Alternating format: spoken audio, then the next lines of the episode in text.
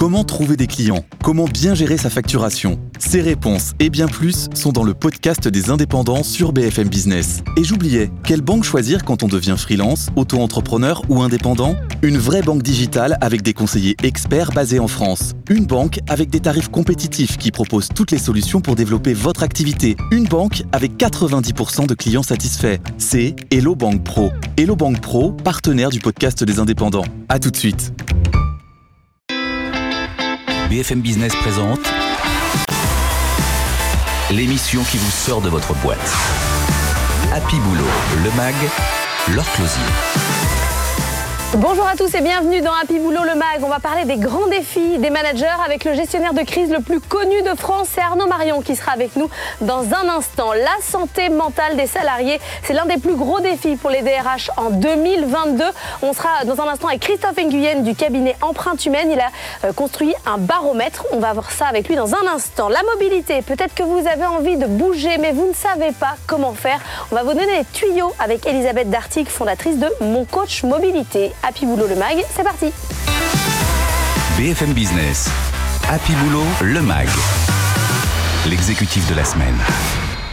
Et notre exécutif cette semaine, c'est Arnaud Marion, fondateur de l'Institut des hautes études en gestion de crise. Arnaud, euh, bonjour, qui est avec nous euh, depuis, euh, depuis Londres, spécialiste des restructurations. Cette crise économique, justement, Arnaud, qu'on craignait, qu'on attendait avec des licenciements en masse, un mur de la dette, il est heureusement pas là. Il y a, ça va, ça va. On a même une crise de, de recrutement. C'est carrément l'inverse. C'est grâce à qui cette situation plutôt positive? Je crois qu'on a quand même un, des, effets collatéraux euh, du quoi qu'il en coûte. Euh, c'est-à-dire que le quoi qu'il en coûte a permis la continuité, la fluidité. Euh, on a évité une chaîne de défaut de paiement et il y a eu tous les moyens financiers déjà pour que ça puisse continuer que ce soit à travers les aides ou le chômage partiel ou le, PGE. Mais d'un autre côté, je pense que c'est peut-être la première fois que l'État a vraiment joué son rôle historiquement. On a toujours attendu dans ce genre de moment que l'État agisse. Bah là, il a agi, il a agi avant qu'on lui demande d'ailleurs. Et donc, du coup, euh, l'autre partie du job, eh ben, elle a été faite euh, par les dirigeants, par les managers et, et puis par tous ceux qui finalement euh, ont continué à travailler. Mais c'est-à-dire que quand on entend certains dirigeants ou même syndicats de patrons dire on a été trop assisté, l'État a été trop là, vous vous dites non, finalement, finalement, ça a été un bon duo. Oui, c'est un peu facile de dire euh, il y a eu trop, euh, c'est-à-dire que je pense que l'excès, c'est certainement parce que euh, on rentre dans des notions de contrôle et de contrainte. Euh, il faudra prendre beaucoup de recul pour euh, pouvoir critiquer éventuellement ce qui aura été fait, avec notamment les fermetures administratives ou autres. Mais je crois que, bien sûr, ça a été un état nounou, mais c'est la critique, elle est un petit peu facile. S'il n'y avait pas eu ça, il y aurait eu tellement de PME et de TPE qui auraient mis la clé sous la porte. C'est pas pour rien qu'il y a eu 700 000 PGE de distribués. C'est plutôt ces entreprises-là dont il faut parler. Là, on se retrouve euh, aujourd'hui euh, face à un, défi euh, managérial et d'organisation dans les entreprises colossales. Vous, vous êtes un, grand champ de la transformation au sein des, organisations. Là, on est face à un chantier énorme. Vous trouvez les, managers dans, quel, quel état d'esprit Prêts face à cette transformation? Oui, alors d'abord, ils ont, je dirais, découvert sur le tas euh, j'ai pas dit sur le tard, mais en tout cas sur le tas, euh, l'agilité, cette capacité d'adaptation. Et en fait, beaucoup ont pris euh, un certain plaisir à être euh, des managers de crise et des managers de l'impossible depuis mars 2020. je pense que ça a révélé beaucoup de talent. Ça a donné beaucoup d'énergie et on s'est aperçu que ce que l'on n'osait même pas imaginer a pu se produire et finalement que la réalité, euh, elle était peut-être euh, supérieure à ce que l'on avait pu euh, espérer ou imaginer. Donc je crois que ça a ouvert le champ des possibles. Maintenant, maintenant il y a une deuxième phase. C'est qu'est-ce qui va se passer derrière pour rigidifier, robustifier les modèles économiques des entreprises. Et là, effectivement, il va, on ne sera plus en mode gestion de crise, mais on va être en mode changement et implémentation du changement. Oui, mais Arnaud, je, reconnais bien là votre, euh, votre fond d'optimisme. Vous voyez toujours le verre à moitié, à moitié plein, mais c'est normal puisque vous restructurez des boîtes, donc il faut bien avoir, euh, avoir euh, de l'espoir. Ça a créé aussi beaucoup de frustration. Certes, il y a des gens qui se sont démultipliés, qui se sont découverts des talents, mais qu'on n'a pas reconnus aussi.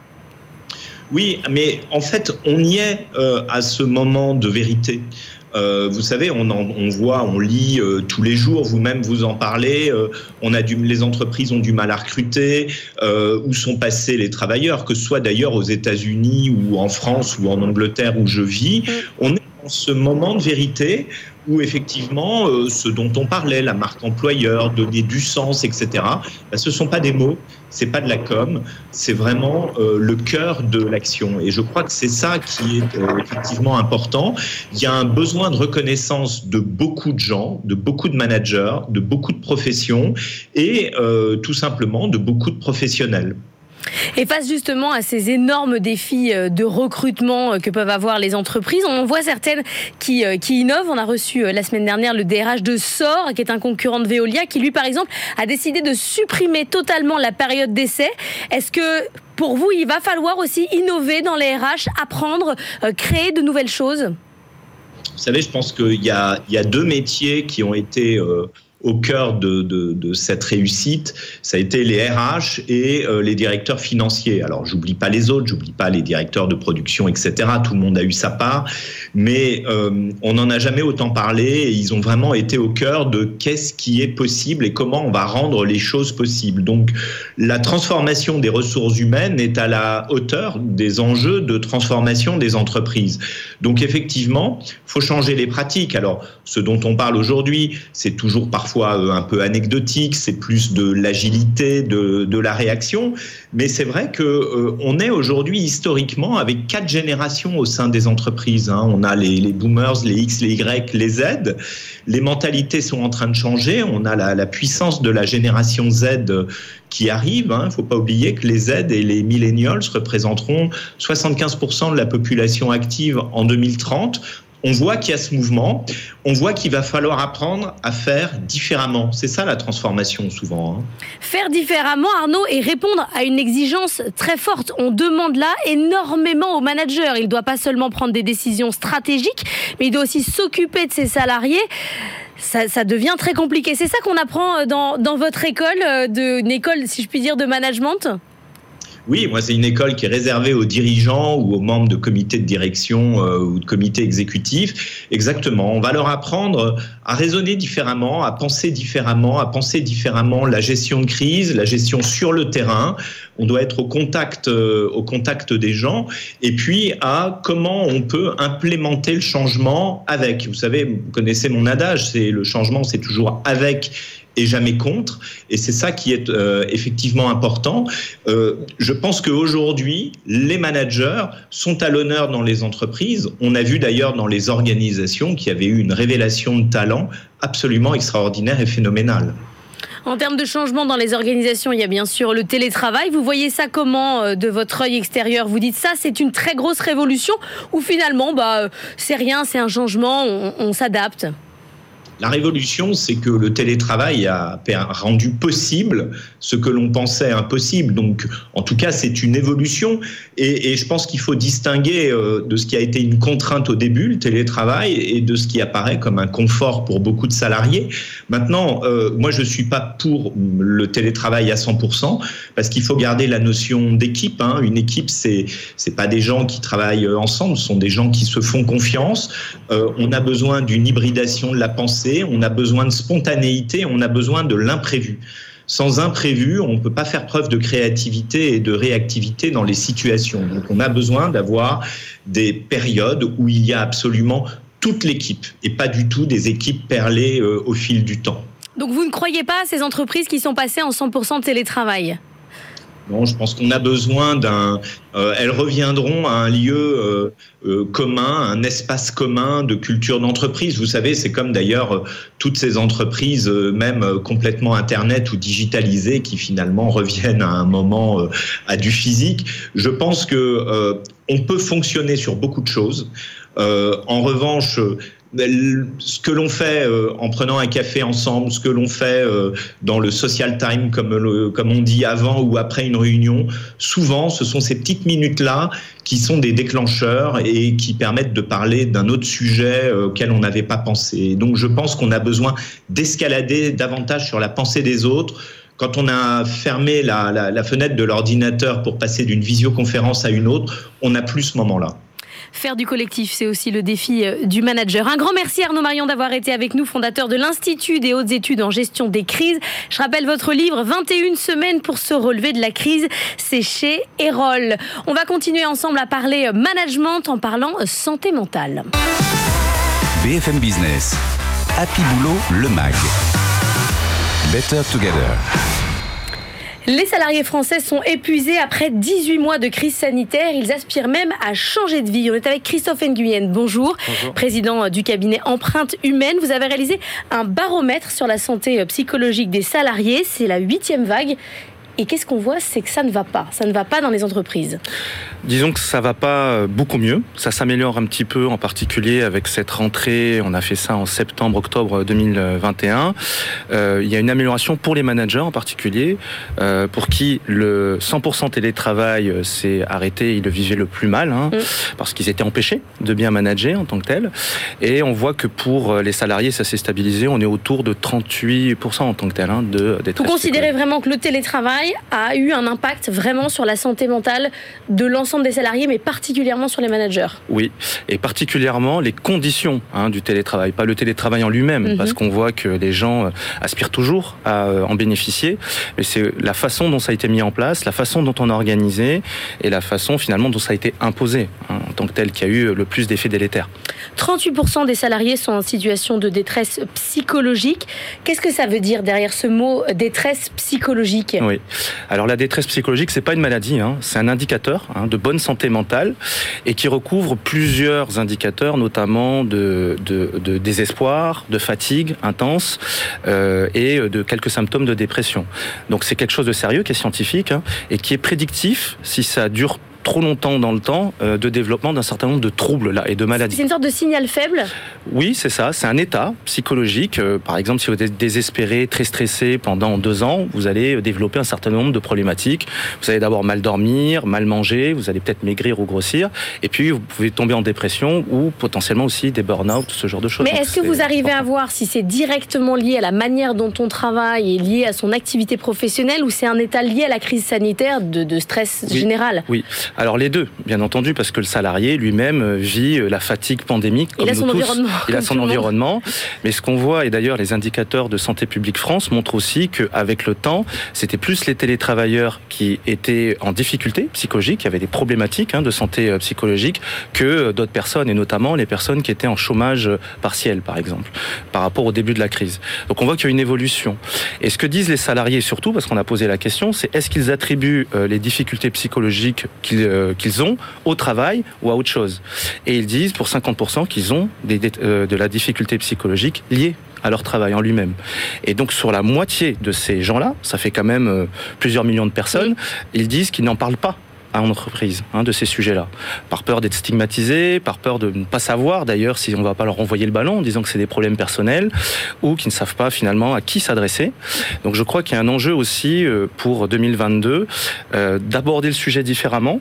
Euh, il y a les assises de la santé mentale plutôt d'un point de vue public qui ont été euh, lancées et il y a une volonté, je crois, de déstigmatisation et de pédagogie parce que les personnes aussi ne savent pas ce que c'est la santé mentale pour eux et encore moins parfois au travail. Ce terme même de santé mentale est assez nouveau. Avant, on parlait de bien-être. D'ailleurs, j'entends très peu maintenant ce, terme. Maintenant, on parle vraiment de, santé euh, psychologique. Oui, tout à fait. Alors, une époque, on a parlé euh, de stress au travail, notamment dans la période des suicides qu'on a connus il y a quelques années euh, en France. Puis après, on a parlé de risques psychosociaux, pour dire les choses un peu plus largement. Et il y a des termes qui sont apparus comme burn-out, ce genre de choses. Et après, qualité de vie au travail. Aujourd'hui, parler de qualité de vie au travail au regard de la situation, euh, de l'état des gens, ça dissonne un petit peu. Donc, je crois que c'est une prise de conscience qui est un vrai sujet, qu'il faut l'aborder sereinement. Hein. Il ne s'agit pas, effectivement, d'agiter le chiffon rouge en tant que tel. Et c'est important pour vous de, mettre le bon mot parce que c'est vrai qu'avant on disait burn-out pour tout, on disait je peux être en burn-out une journée ou, dix minutes. C'est important de, vraiment définir des états psychologiques différents avec peut-être une gradation en fait. Oui, c'est ça. Et je crois que si on veut agir en prévention, c'est-à-dire en amont et pas juste en réaction quand on a un problème, il faut euh, utiliser les bons termes.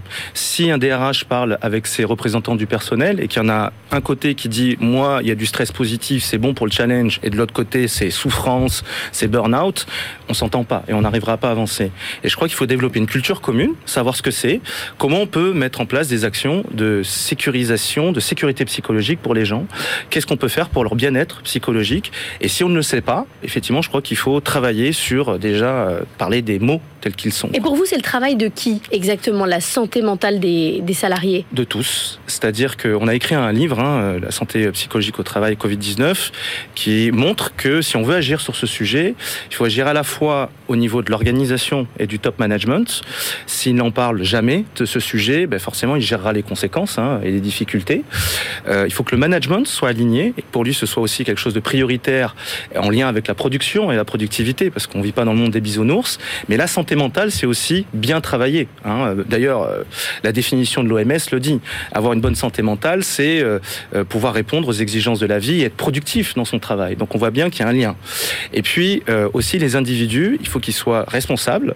Alors on peut pas leur jeter non plus la pierre hein, en tant que tel, mais ils ont une responsabilité et même quand ça va bien, euh, ils peuvent faire des choses pour leurs collègues ou pour l'entreprise. Ils peuvent pas non plus attendre tout de leur Mais quand vous dites ça, est-ce que ça veut dire qu'il y a aussi une responsabilité de communication personnelle, de manière dont on s'adresse aux autres, mais aussi soi-même d'alerte quand ça va pas? Oui, Ouais, je crois qu'il y a une question de posture, effectivement. On peut pas non plus euh, utiliser des termes, vous avez dit burn-out, c'est burn-out partout, burn-out mm. nulle part. C'est un peu comme Pierre et le loup. Hein. Bah oui, oui. À force d'utiliser le terme, c'est comme harcèlement.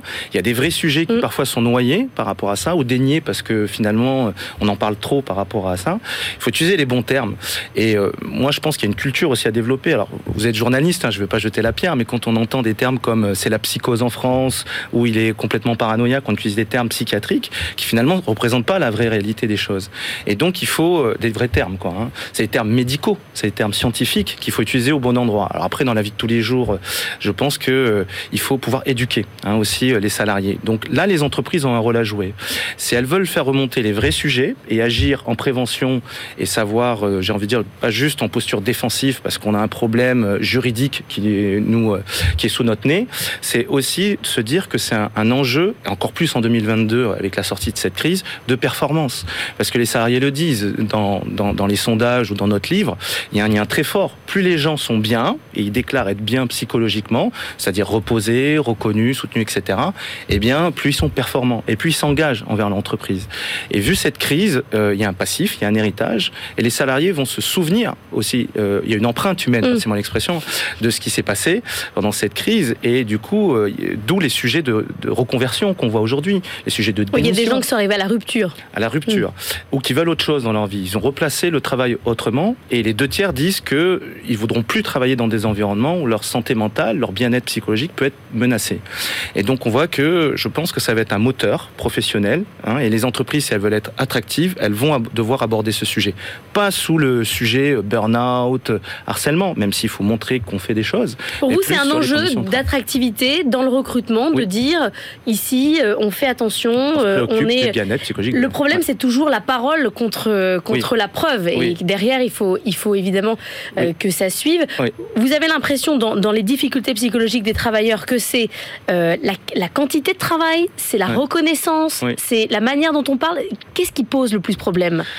Alors on va dire qu'il y a déjà un sujet de fond, c'est une intensification de la charge de travail et dont euh, les télétravailleurs, en grande majorité hein, en tant que tels, euh, ont vécu comme étant donc qui s'est intensifié, notamment avec le télétravail et euh, la, la, difficulté à distinguer la vie pro, la vie perso, ce qu'on appelle le blurring, hein, cette confusion des temps qui a épuisé les gens parce qu'ils se reposaient pas même quand ils n'étaient plus au travail, par exemple.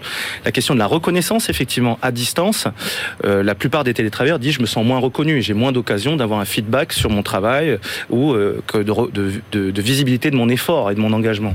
C'est euh, effectivement la question de l'équité. Là aujourd'hui se pose la question de qui a droit au télétravail ou pas. Mm. Et donc ça, l'équité, c'est pas l'égalité. Hein. C'est quels sont les critères qui euh, sont justifiés pour voilà. C'est aussi euh, l'impression de travailler de façon dégradée. Et ça, beaucoup de gens l'ont vécu avec cette crise, c'est-à-dire en mode crise tout le temps. Euh, qui est responsable de quoi Qui se réfère à quoi Parce que à distance, euh, j'ai envie de dire, euh, derrière son ordi, c'est beaucoup plus difficile. Et euh, c'est cette notion, effectivement, de pouvoir faire un boulot dont je suis fier, dont je vois l'aboutissement. Donc la question du sens derrière, qui est centrale. Elle existait déjà, bien sûr, avant cette crise, la question du sens. Est-ce que j'appartiens à une entreprise socialement, écologiquement responsable? Est-ce que ce que je fais de, dans mon travail est utile? Mais avec le confinement et avec cette distanciation, les gens, finalement, ont vu que écartés du collectif. C'est plus seulement un but, le sens, ça a un impact sur, euh, sur la psychologie. Euh, oui, ça l'a toujours eu. Ouais. Merci beaucoup Christophe Nguyen d'être venu nous voir, président du cabinet Empreinte Humaine. On se reverra pour le 9e baromètre ouais. pour voir si ça va mieux. Soyons euh, optimistes. On, On, va parler de mobilité. BFM Business, Happy Boulot, le MAG. Business Case. Peut-être que vous avez la bougeotte, envie de changer d'entreprise ou tout simplement de poste. La mobilité interne, ça fonctionne aussi. On va en parler avec Elisabeth Dartigue. Bonjour, fondatrice de Mon Coach Mobilité. Elisabeth, vous avez été DRH chez Atos, chez Atlantique, chez Tupperware. Et puis après, vous avez fait du conseil. Ça vous plaisait plus? Alors, pas du tout. J'ai adoré mon métier de DRH, mais c'est un métier qui est fatigant. Et quand je les vois aujourd'hui, je reconnais que c'est un métier encore plus exceptionnel, mais vraiment très, très fatigant. Et aujourd'hui, ils sont vraiment en plus sur des enjeux, justement, de mobilité qui sont assez importants, puisqu'ils sont tous en transformation. Et qui dit transformation dit à chaque fois à la fin des mobilités, qu'elles soient internes ou qu'elles soient externes. Alors vous, vous avez créé justement une application pour aider les salariés à bouger. Il n'y avait pas de solution en interne, selon vous, pour aider à la mobilité? Alors c'est vraiment, en tant que DRH, moi, il y avait quelque chose qui me manquait, c'était en fait il y avait plusieurs choses. D'une part, que les salariés soient responsables de leur mobilité. Et en fait, c'est très difficile. Les DRH mettent beaucoup de solutions, euh, des job boards, des ateliers, etc. pour les mobilités. Mais comment faire pour que les salariés soient, eux, responsables? Ça, c'est la première chose. Et puis aussi, de permettre, en fait, de, que les rôles soient extrêmement clairs entre les DRH, les salariés et le manager. Alors, qu'est-ce qu'il peut faire, lui, le alors, salarié? Alors, nous, ce qu'on a fait, c'est une solution assez inédite où, en fait, on a utilisé une application de coaching digital, un petit peu comme votre application de sport, ouais. qui vous dit chaque semaine ce que vous avez à faire. Et ça vous permet, comme ça, en fait, si vous voulez, de, de, donner aux salariés eh bien, tout le processus de la mobilité. Mais c'est-à-dire que le salarié il vous dit je voudrais bouger à telle échéance et vous lui faites un plan? Alors, on est sur, face à plusieurs solutions. Ou bien en mobilité interne, et souvent c'est, il y a une transformation, vous devez bouger, vous avez 3, 6 mois pour bouger. Donc c'est ah, c'est pas de votre plein gré. Exactement, c'est plutôt subi. Mmh. Ou bien on va avoir aujourd'hui des salariés qui souhaitent bouger. Je rappelle que 45% des salariés voulaient bouger avant la crise, donc je ne sais pas si vous imaginez, mmh. mais ça a beaucoup ça augmenté. Pas arrangé, ouais. Ça s'est pas arrangé. Euh, mais on accompagne également sur les mobilités externes. Ce qui veut dire que ça peut être mon entreprise qui paye ou moi. Non, en général, c'est toujours l'entreprise ou les institutions quand nous, nous travaillons, par exemple, avec le ministère des Armées. Mais quand je travaille avec la banque, avec l'énergie, avec l'industrie, c'est toujours les industries qui payent. Pourquoi? Parce que il faut aujourd'hui absolument professionnaliser la mobilité. Ça ne s'invente pas en fait. Vous pouvez pas tout d'un coup dire c'est bon, je suis un spécialiste de la mobilité. Je rappelle en plus qu'il y a 70% des postes qui sont sur le marché caché. Comment vous faites pour faire du networking si vous n'aidez pas et vous ne formez pas les collaborateurs? Donc cette application, elle va effectivement aider à driver les collaborateurs. On va avoir des ateliers qui vont permettre en fait de vraiment euh, travailler ce qu'il y a dans l'application. Il y a des rencontres, il n'y a, pas y a des rencontres. euh, ah ben non. Sinon ça ne peut pas marcher. Et puis donc cette partie s'occupe vraiment de la mécanique de la mobilité et on va avoir des coachs certifiés qui, eux, vont s'occuper de, des enjeux personnels. La confiance en soi, la posture, le positionnement. Résultat des courses, en fait, le collaborateur devient purement acteur. Il a quelqu'un sur ses enjeux, il a les ateliers, l'application pour la problématique de tout ce qui, comment faire mon CV, comment euh, faire une bonne présentation, etc. Et du coup, les choses sont extrêmement bien séparées. Et ça nous permet aujourd'hui d'avoir une très bonne euh, efficacité, puisque 75% des salariés que nous accompagnons retrouvent un emploi en moins de 4 mois. Et vous parliez justement euh, de l'armée, vous avez euh, participé au programme Défense Mobilité, vous avez aidé un certain nombre de, de, femmes, de militaires à trouver un emploi, des profils, j'imagine, de personnes qui étaient relativement éloignées de l'emploi. Alors exactement, puisque c'était des femmes qui n'avaient pas travaillé depuis un certain temps. Je dis des femmes parce que les conjoints de militaires, c'est beaucoup des femmes, mais nous avions des hommes. Et en fait, ça c'était très intéressant. En fait, l'armée nous a demandé de construire un programme spécifique pour eux, en fait, parce que l'objectif c'est de retrouver très rapidement un emploi.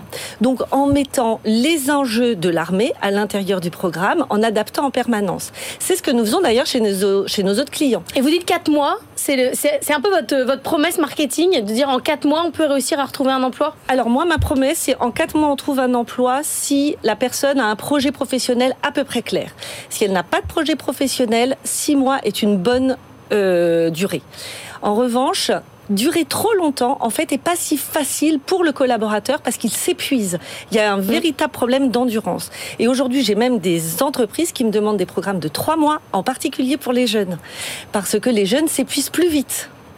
Donc on est vraiment sur des rythmes très différents. En revanche, moi je rappelle, c'est très bien, mais ça demande quand même toujours de travailler pendant la semaine. Donc on va avoir euh, de 5 heures à 20 heures par semaine de travail individuel euh, en fonction de la durée qu'on nous donne. Merci beaucoup Elisabeth Dartig d'être venue parler avec nous. Mobilité, fondatrice de Mon Coach Mobilité, une application, mais il y a aussi du, des rencontres en physique et, des, coachs. qui vous aident. C'est la fin d'Happy Boulot le Mag pour aujourd'hui. On se retrouve la semaine prochaine. Je vous souhaite un excellent week-end et à très bientôt. BFM Business, Happy Boulot le Mag. L'émission qui vous sort de votre boîte.